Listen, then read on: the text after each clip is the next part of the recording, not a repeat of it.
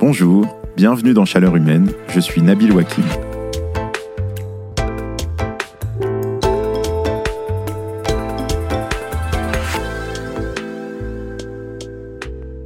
Je le reconnais sans peine, la politique, c'est souvent perçu comme un truc vieillot et un peu triste. Mais il faut bien reconnaître que dans ce domaine, sur le front climatique, il y a quand même une bonne nouvelle. Désormais, presque tous les partis sont d'accord pour dire qu'il faut atteindre la neutralité carbone en 2050. Tout le monde est même d'accord maintenant pour dire qu'il faut planifier cette transition.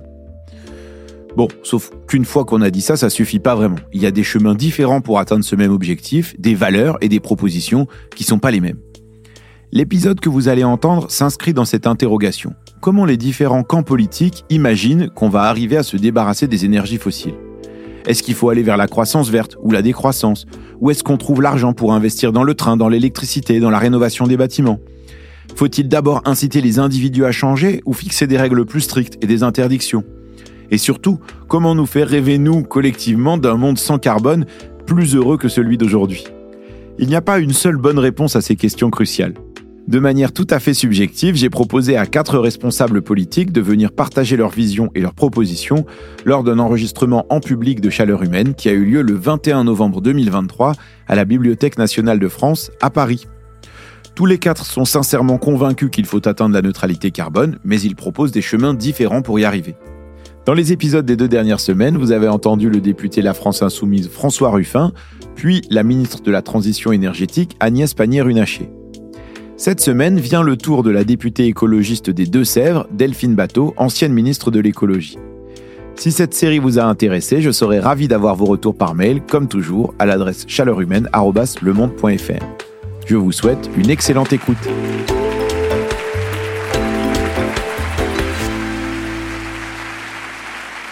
Bonsoir Delphine Bateau. Bonsoir. Alors Delphine Bateau, vous êtes députée des Deux-Sèvres, ancienne ministre de l'écologie et de l'énergie, et vous, pour faire face à la crise climatique, vous avez un projet qui est celui de la décroissance. Alors on va en parler ce soir, essayer de comprendre un peu plus euh, ce que ça veut dire. Mais d'abord, est-ce que vous pouvez nous dire, pour vous, à quoi ça ressemble une France décarbonée en 2050, si on devait imaginer euh, la France de euh, Delphine Bateau en 2050 sans énergie fossile, à quoi ça ressemble? Alors je pourrais, je pourrais, vous répondre plein de choses à cette cette question en termes de, vision et en même temps j'analyse la, j'analyse la question qui peut pas et je peux pas m'empêcher de, réagir à son intitulé. D'abord parce que euh, l'état d'urgence climatique c'est tout de suite, euh, que les échéances euh, indiquées par la communauté scientifique internationale c'est ce qui se joue tout de suite et entre maintenant et 2030. Donc on n'a pas, s'il y a une chose qu'on n'a pas, c'est du temps. Et ensuite, parce que la manière dont le débat public et les politiques publiques se focalisent depuis le Grenelle de l'environnement, donc depuis plus de 15 ans, sur euh, des scénarios à moyen ou à long terme, me paraît démobilisatrice et démoralisante. Euh, parce que ça paraît lointain. Donc c'est-à-dire qu'au lieu d'imaginer la... France de 2050, il faut imaginer celle de maintenant. Alors que la catastrophe est là, euh, alors qu'on veut vivre mieux et vivre bien maintenant, tout de suite, que l'état d'urgence climatique c'est maintenant tout de suite, que la pauvreté qui augmente c'est maintenant tout de suite, que la multiplication par trois du nombre de personnes qui sont à l'aide alimentaire en France c'est maintenant tout de suite, et que donc il y a, un côté biaisé en fait à euh, aborder les enjeux sous la forme d'une question de perspective lointaine et non pas de nécessité pour, euh, aujourd'hui, même si on comprend les raisonnements euh, scientifiques, de trajectoire, de planification, etc., qui sont derrière. Ça, c'est la première chose. La deuxième, c'est qu'on n'a pas seulement un problème de neutralité carbone. Euh, le changement climatique, c'est le symptôme d'une maladie systémique encore plus profonde qui concerne évidemment le changement climatique et son accélération, mais aussi l'effondrement de, de, la biodiversité, mais aussi la raréfaction des ressources et tout ce qui caractérise euh, cette nouvelle ère de l'Anthropocène et le fait qu'on explose les limites planétaires. Et donc, il faut s'attacher, il faut s'attaquer à la cause du problème et pas seulement aux symptômes. Et en fait, beaucoup de, de personnes qui l'abordent seulement en termes de neutralité carbone vont avoir tendance à penser que c'est juste une question de substitution d'une énergie par une autre. Il y a un enjeu de sortie des énergies fossiles, effectivement, mais c'est pas seulement ça. Et en fait, il faut s'attaquer à l'obsession pour la croissance en volume des activités humaines et de leur empreinte euh, au travers de la consommation d'énergie, de la consommation de, de, matières premières. Et donc, il faut faire le choix euh, de la décroissance choisie pour vivre mieux. Et si on le fait, à ce moment-là, oui, on peut imaginer d'autres façons de vivre euh, demain, en 2030 et en 2050. Mais moi, je, je, je, comprends tout à fait ce raisonnement-là, mais est-ce qu'il n'y a pas quand même une contradiction à dire à la fois on n'a pas le temps, il faut agir extrêmement vite, et euh, ah bah en fait il faut changer complètement les règles du jeu, euh, et euh, euh est-ce, qu'en fait on a le temps de faire ça? C'est-à-dire si on dit il faut euh, d'ici 2030 avoir déjà euh, évité des catastrophes qui sont celles que vous venez de dire, c'est-à-dire l'emballement climatique et un effondrement de la biodiversité qui nous empêchera aussi de revenir en arrière bon, ben, est-ce qu'on risque pas de perdre beaucoup de temps politiquement à parler croissance, décroissance, à discuter de changer de modèle? Euh, pour, pour paraphraser euh, Noam Chomsky qui disait ça récemment dans un autre podcast, il disait, bon, bah voilà, mais moi je suis obligé de dire qu'entre maintenant et 2030, on n'a pas le temps de sortir du capitalisme, donc euh, il faut avancer avec les outils qu'on a. Est-ce qu'il n'y a pas un côté un peu plus pragmatique de se dire, il faut le faire dans le cadre du système ah, économique actuel? C'est très pragmatique. Euh, l'autre chose qu'on pourrait ajouter par ailleurs sur 2030, c'est qu'il y a une chose qui est certaine, indépendamment des visions, c'est que le climat de 2030 et donc euh, de 2050, pardon, et la France de 2050 ressemble pas à celle d'aujourd'hui, et qu'il y a une part d'ores et déjà certaine d'événements auxquels on doit se préparer. Je mets, je mets ça de côté, mais je pense que c'est un point capital parce que euh, souvent, dans, dans ce qu'on entend, on pourrait avoir l'impression qu'on réfléchit à plat, en fait, comme si on n'était pas en alerte euh, orange euh, inondation dans le Pas-de-Calais aujourd'hui, et, et, en pensant à tout ce qui s'y passe depuis des jours et des jours et des jours, et la souffrance que ça représente, comme si on n'avait pas un, état, un été des catastrophes avec des vagues de chaleur qu'on fait des milliers de morts en France, avec des chiffres complètement sous-estimés sur les conséquences sur la santé humaine de ce qui est en train de se passer. Je, je, mets ça de côté pour euh, répondre à votre question. C'est très concret, en fait. Euh, la décroissance, c'est un, cadre théorique macroéconomique de ce qu'on vise. Euh, c'est très concret et pour moi, ça passe aujourd'hui par une chose systémique qui est essentielle, qui est fondamentale, qui est de reprendre le temps que l'on n'a pas. Euh, donc de permettre à tout le monde de ralentir, d'avoir, pour essayer de, de, détourner une expression, d'avoir du temps de cerveau disponible pour vivre autrement. Et donc, une mesure, ça peut, ça peut vous surprendre, mais qui me paraît centrale, fondamentale, parce qu'elle a un effet systémique, c'est la réduction massive du temps de travail sans baisse, sans baisse de salaire, donc la semaine de 4 jours, 28 heures de travail maximum par semaine, parce que ça répond à une aspiration des gens à avoir du temps pour vivre, pour pratiquer une multitude d'activités, pour avoir le temps de s'occuper de ses gosses, le, le temps de s'occuper de ses parents âgés, le temps de faire du sport, du bricolage, du jardinage, des activités intellectuelles, tout ce qu'on veut. Et en fait, cette aspiration-là, qui est puissante dans la société, et en particulier par pour les, les, catégories qui sont aujourd'hui les plus oppressées par le système de l'obsession pour euh, pour la croissance, il est il a il s'est exprimé de façon puissante et fondamentale d'après moi dans la mobilisation sociale contre la réforme des, des retraites. Euh, en fait, le, le, combat contre la réforme des retraites, c'était un combat pour avoir du temps. Euh, pour que le travail ait un sens, pour que la vie ait un sens. Et je, je crois que c'est un élément fondamental de la manière dont on doit réorganiser la société, de donner du temps. Mais alors moi aussi j'aime beaucoup cette réflexion sur le temps, mais en même temps elle me fait penser que bah, justement du temps on n'en a pas beaucoup et donc si on doit avoir une mobilisation collective pour dire eh ben euh, il faut qu'on sorte des énergies fossiles, euh, il faut qu'on arrête un certain nombre de pratiques euh, agricoles par exemple pour les remplacer par d'autres, bah, en fait tout ce remplacement là bah, il demande aussi beaucoup de temps et beaucoup d'énergie. C'est-à-dire si on veut s'y mettre, est-ce qu'il n'y a pas aussi là-dedans une petite contradiction de dire bah il faut à la fois ralentir et accélérer en même temps? Euh, il faut permettre euh, au, à tout le monde dans la société d'avoir du temps pour vivre, pour ralentir collectivement. Ça ne veut pas dire un ralentissement de décisions très simples euh, qui peuvent être prises, parce que la première chose que l'on a à faire, c'est à renoncer à des mauvaises décisions. à renoncer. par exemple? Bah, la 69, c'est non.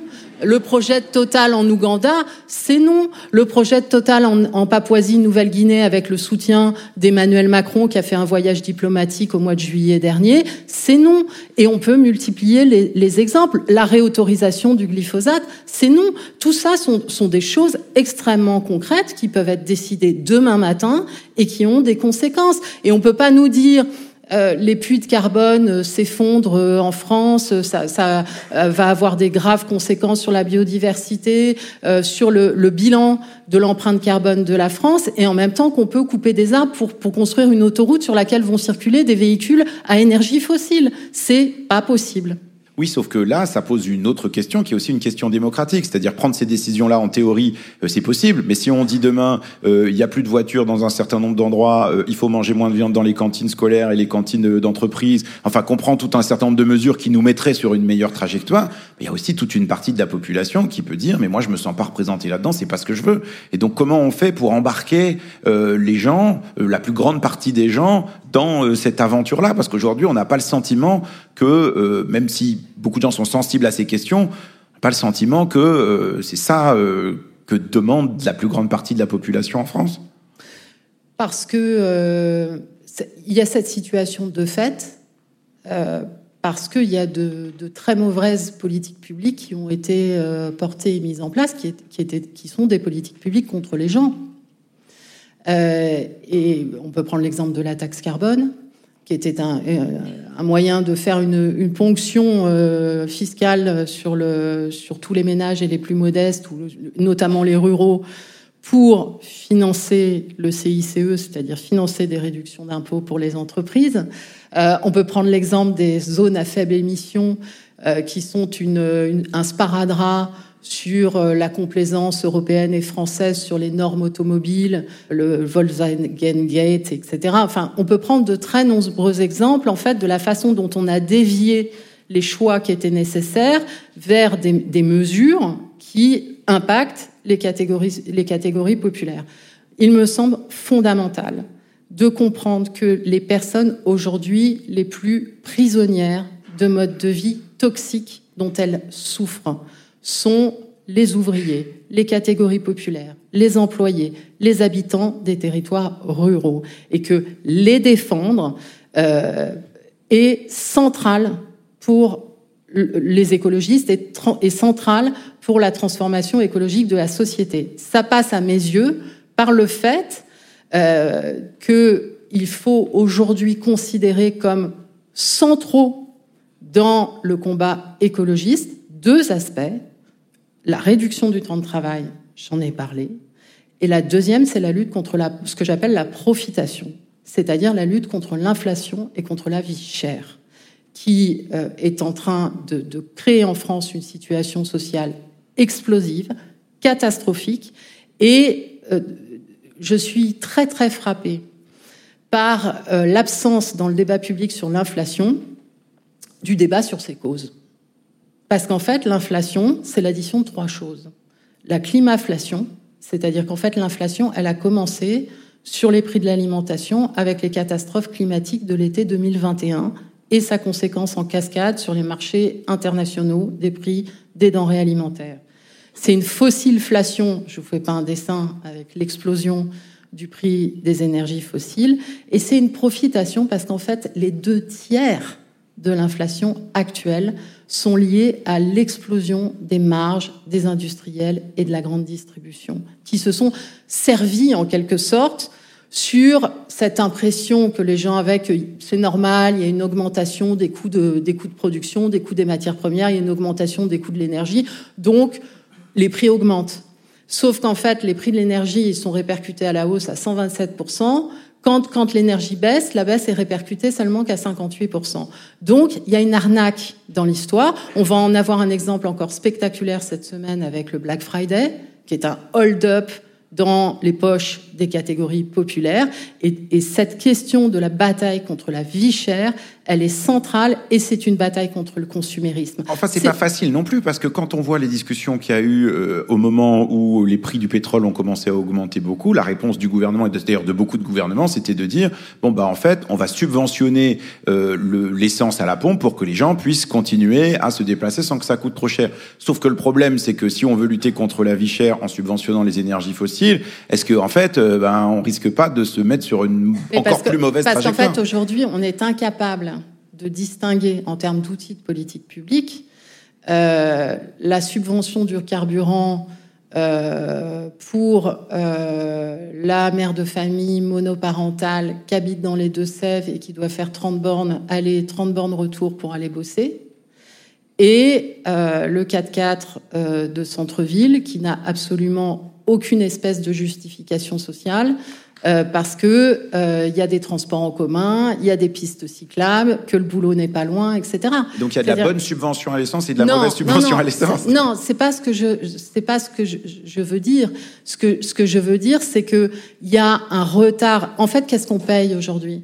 On paye le retard de la de la France, mais de l'Europe aussi, à ouvrir les yeux sur le fait que la dépendance aux énergies fossiles, ça a une grave conséquence du point de vue du climat mais c'est une vulnérabilité sociale et par ailleurs une vulnérabilité géostratégique en termes de politique internationale qui est une catastrophe.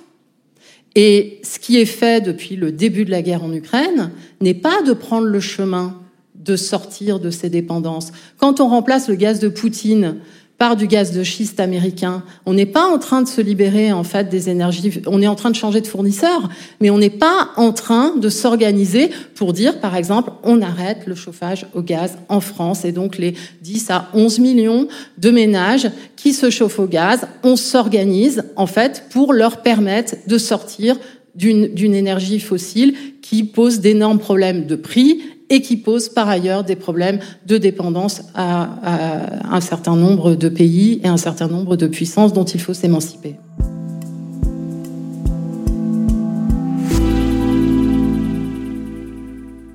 Alors il y a euh, dans les propositions euh, dont vous avez déjà discuté une question qui a été posée par plusieurs membres du public qui sont là ce soir. Euh, c'est celle d'une comptabilité carbone ou d'un compte carbone. L'idée de dire bon bah en fait on a cette grosse assiette de carbone et donc il faut la diviser en morceaux avec l'idée qu'on aurait peut-être chacun chacune une carte carbone pour pouvoir disposer de la quantité d'énergie fossile ou de d'émissions de carbone pour chacun.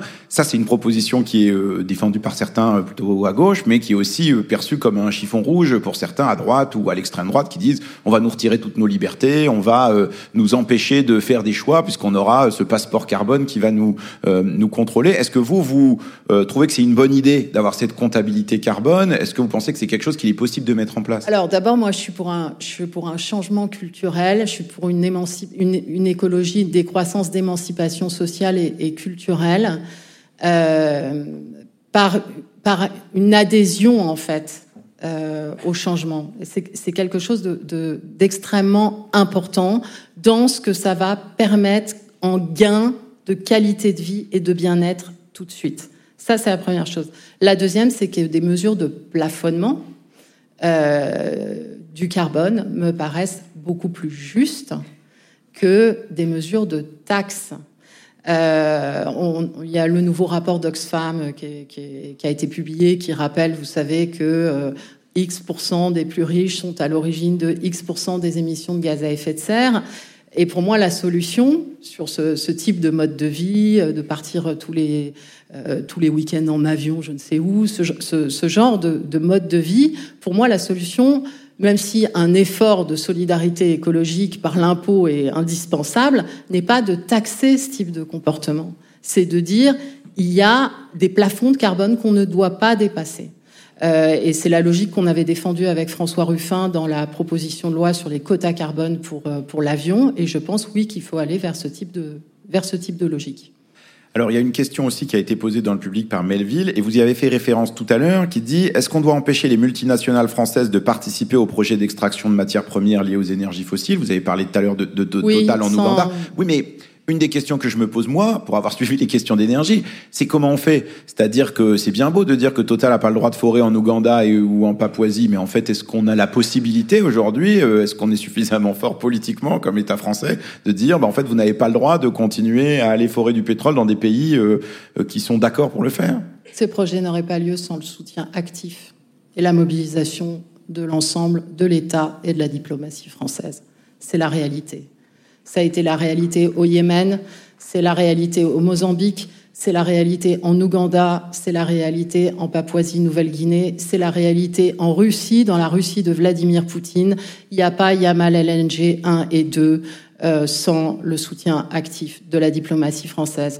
Donc il faut, il faut arrêter l'hypocrisie sur ces projets et je crois très important, si on veut aller de toute urgence, ce qui est nécessaire, vers un traité international pour l'arrêt de l'extraction des, énergies fossiles, en tout cas au moins l'arrêt des nouveaux projets, euh, qu'il y ait des, pays euh, qui commencent. Vous savez, là, dans quelques jours, commence euh, ce que j'appelle le stade Dubaï de la lutte contre le changement climatique, en référence à un excellent livre que je conseille à tout le monde, qui s'appelle Le stade Dubaï du capitalisme de, de Mike Davis.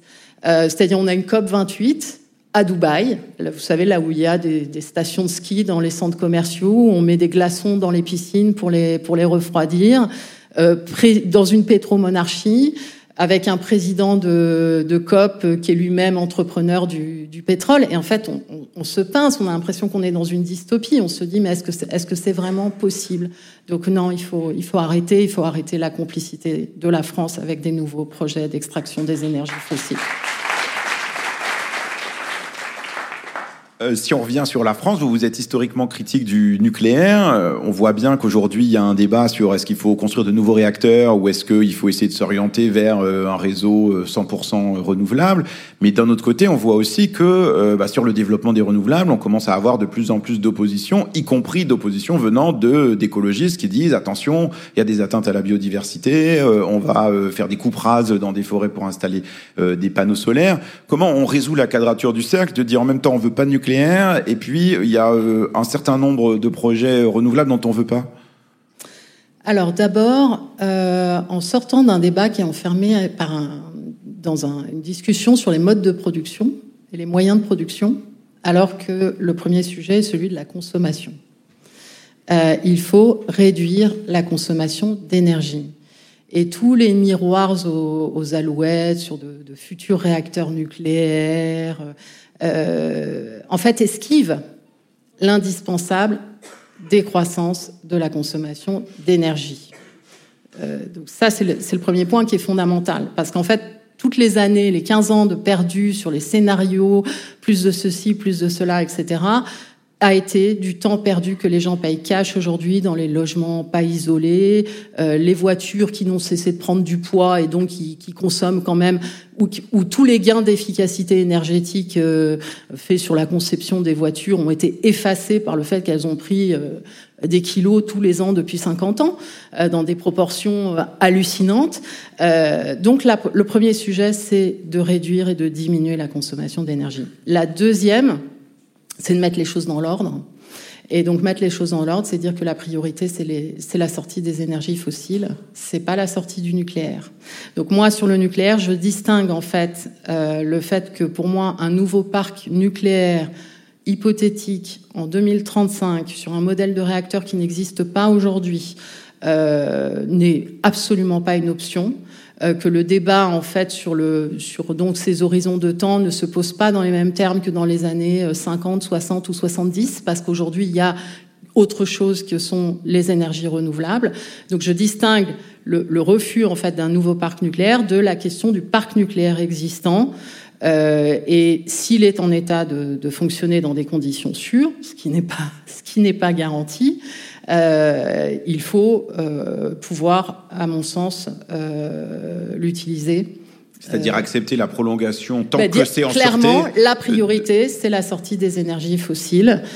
donc, par exemple, le choix qui a été fait par d'autres pays de fermer des centrales nucléaires qui fonctionnaient pour ouvrir temporairement, c'est ce qui est dit, des centrales à charbon, me paraît pas une option raisonnable. Donc il faut mettre les choses dans l'ordre. Et par ailleurs, enfin, sur, il y avait une dimension aussi de votre question sur les renouvelables.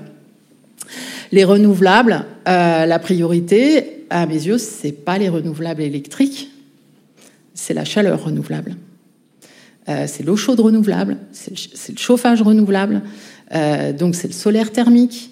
Euh, il faut développer aussi le, solaire photovoltaïque, mais il, faut avoir, à mon avis, se rendre compte qu'en fait, dans le, dans le débat, on concentre le débat sur, le sur les renouvelables, sur les renouvelables électriques, en oubliant euh, une dimension fondamentale qui est celle de la chaleur renouvelable. Oui, enfin, on fait ça aussi parce que euh, on voit bien qu'il y a un certain nombre d'usages qu'il va falloir électrifier euh, dans le transport, dans le chauffage, dans l'industrie, et donc on va avoir besoin de plus d'électricité, ce qui n'était pas forcément ce qu'on pouvait se dire il y a 5 ou 10 ans. Et donc il y a aussi besoin de produire plus d'électricité, non? Ça, oui, vous n'êtes pas d'accord avec ça? En fait, il va y avoir des transferts d'usage euh, vers l'électricité, mais il y a aussi des transferts, des usages actuels de l'électricité qui doivent basculer sur du renouvelable. Et on peut prendre l'exemple de l'eau chaude, euh, qui, est, qui est un sujet bien plus important que la façon dont il est traité dans le débat public. Alors quand même, j'aimerais revenir sur cette question de la baisse de la consommation d'énergie, parce que c'est vrai que c'est un point central et qui est, dont effectivement on parle pas suffisamment. Euh, fou qu'on ait à débattre toujours de nucléaire et renouvelable, mais quand même, comment on fait pour baisser beaucoup la consommation d'énergie? Parce qu'on a vu que effectivement, c'était possible en lançant des appels à la sobriété ou avec des prix de l'énergie élevés de faire en sorte que on ait un peu moins de consommation d'énergie. Mais quand on regarde les trajectoires, en fait, il faut baisser de beaucoup, beaucoup notre consommation d'énergie, au moins moins 40% euh, dans, les prochaines années. Euh, c'est quoi les leviers qui permettent d'y arriver pour vous? Bah, les, deux enjeux principaux, c'est le logement et le transport. Alors, sur le logement, euh, la réalité du terrain, c'est que le, reste à charge est inabordable pour euh, les catégories sociales les plus modestes. C'est-à-dire pour faire la rénovation de son logement ben En fait, si vous, vous voulez faire une rénovation performante, c'est-à-dire vraiment être dans une logique de deuxième vie du logement, euh, de, avec une, une, rénovation qui va permettre vraiment beaucoup de gains euh, de consommation d'énergie, vous devez faire une rénovation lourde. Donc imaginons qu'il y en a pour 30 000 ou 40 000 euros. Euh, que vous êtes euh, au RSA ou que vous avez un salaire modeste euh, et que vous avez toute aide comprise 9 000, 11 000 euros de reste à charge. Comment vous faites? Bah, Vous faites pas. Vous faites pas. voilà. Et c'est ce qui se passe aujourd'hui. C'est ce qui se passe aujourd'hui. Oui, mais donc du coup, comment on fait? Comment on fait? On finance la totalité du reste à charge pour les ménages modestes. Euh, et il y a par ailleurs un sujet très central euh, qui n'est pas du tout euh, abordé, qui est la question des taux d'intérêt. les taux d'intérêt ont été rehaussés par les banques centrales et notamment par la Banque centrale européenne dans le contexte inflationniste actuel. ça casse la bulle spéculative sur l'immobilier. C'est pas forcément une mauvaise chose, mais il faudrait des taux d'intérêt différenciés pour les travaux d'efficacité énergétique. On doit avoir euh, des moyens pour la puissance publique, pour les organismes HLM, pour les gens, de financer des travaux d'efficacité énergétique sans être sur, les taux d'intérêt actuels. Oui, mais alors, finalement, c'est quoi le bon outil pour faire ça? Parce que là, on a un gouvernement qui est plutôt très orienté vers les outils du marché. On a une gauche historiquement qui dit c'est à l'État de le faire. Euh, vous, vous penchez de quel côté? C'est-à-dire, est-ce que c'est l'État qui doit reprendre en main Sur le logement, vous bah, Par exemple, sur le logement, mais on pourrait dire la même chose euh, d'un certain nombre d'autres sujets de la transition. C'est-à-dire, euh, c'est quoi le bon acteur? Est-ce que c'est au niveau local, chacune des collectivités locales qui doit se débrouiller pour faire ces rénovations? Est-ce que c'est l'État qui doit imposer de manière plus forte? C'est-à-dire, la difficulté qu'on a sur ces sujets-là, c'est que on n'arrive pas à atteindre nos objectifs. Donc finalement, c'est quoi l'outil qu'on peut mobiliser pour euh, y arriver?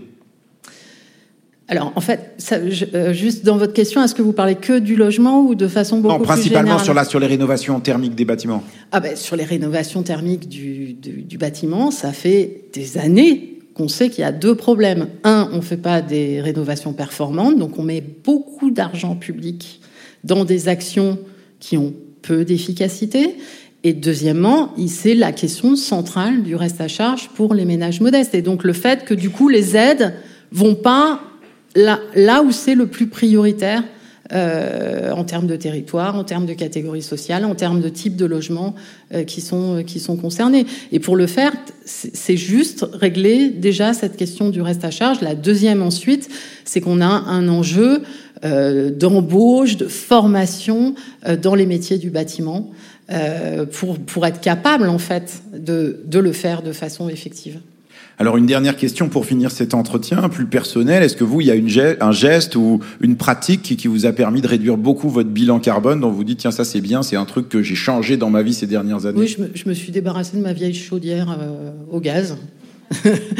euh, donc ça fait plus, plus d'une tonne de, de, CO2 en moins, euh, outre ne pas prendre l'avion, etc. Mais en fait, on n'est pas, on va pas y arriver par une addition de euh, gestes individuels.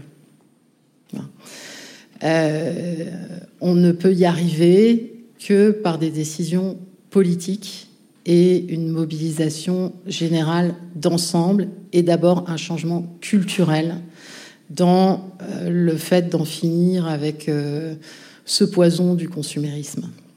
Merci Delphine Bateau. Merci.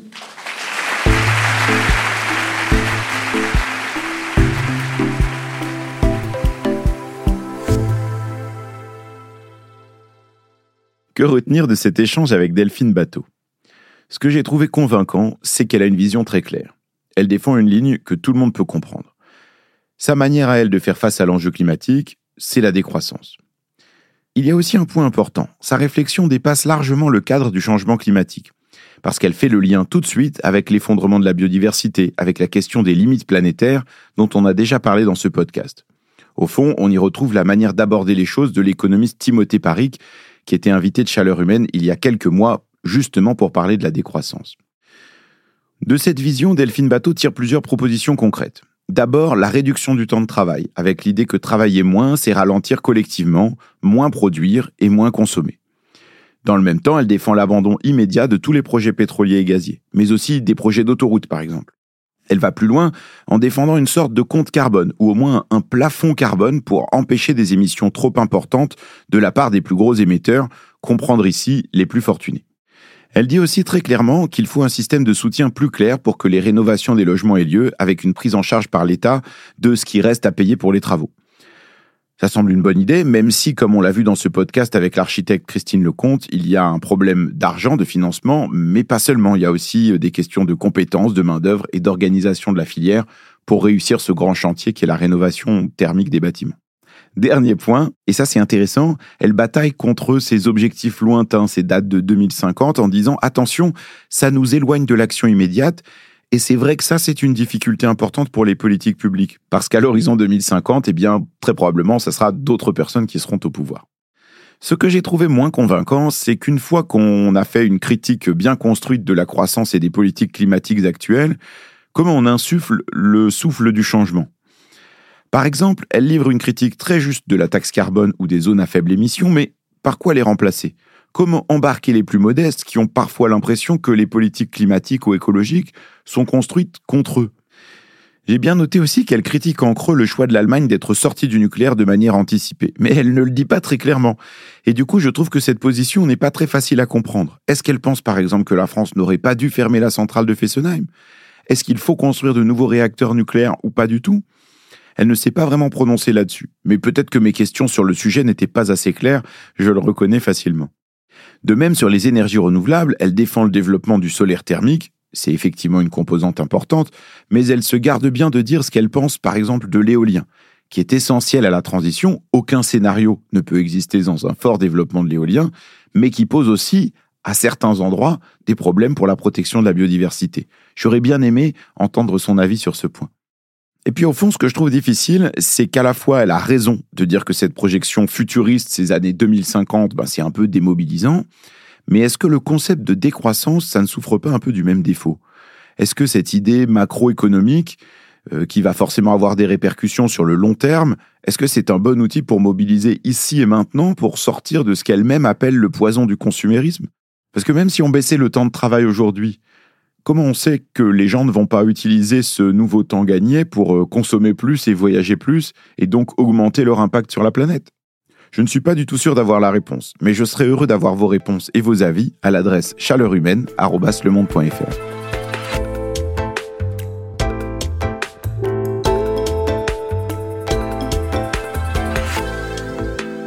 Merci, merci d'avoir écouté ce troisième épisode de cette mini-série Chaleur humaine. Cet épisode, il a été produit, comme d'habitude, par Cécile Cazenave et réalisé par Amandine Robillard, qui a aussi composé la musique originale.